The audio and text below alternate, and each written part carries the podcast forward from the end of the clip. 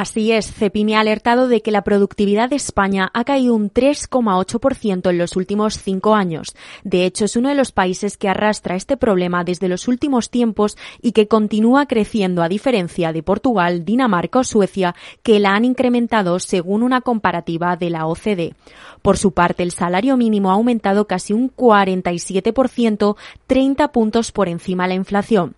La COE también se ha manifestado, concretamente su presidente Antonio Garay, Mendi, que se ha pronunciado sobre la polémica entre trabajo y economía sobre el subsidio de desempleo. No es de trabajo, también es de economía eh, y también es una propuesta nuestra y también en su momento era una propuesta a los sindicatos, es decir, ver cómo podemos compaginar en algún caso las ayudas a la gente que lo necesita y a la vez ver cómo podemos incorporar al empleo, al trabajo, a, los españoles y españolas que estén eh, en paro. Solo ha confirmado que es un tema a tratar y muy interesante de trabajar.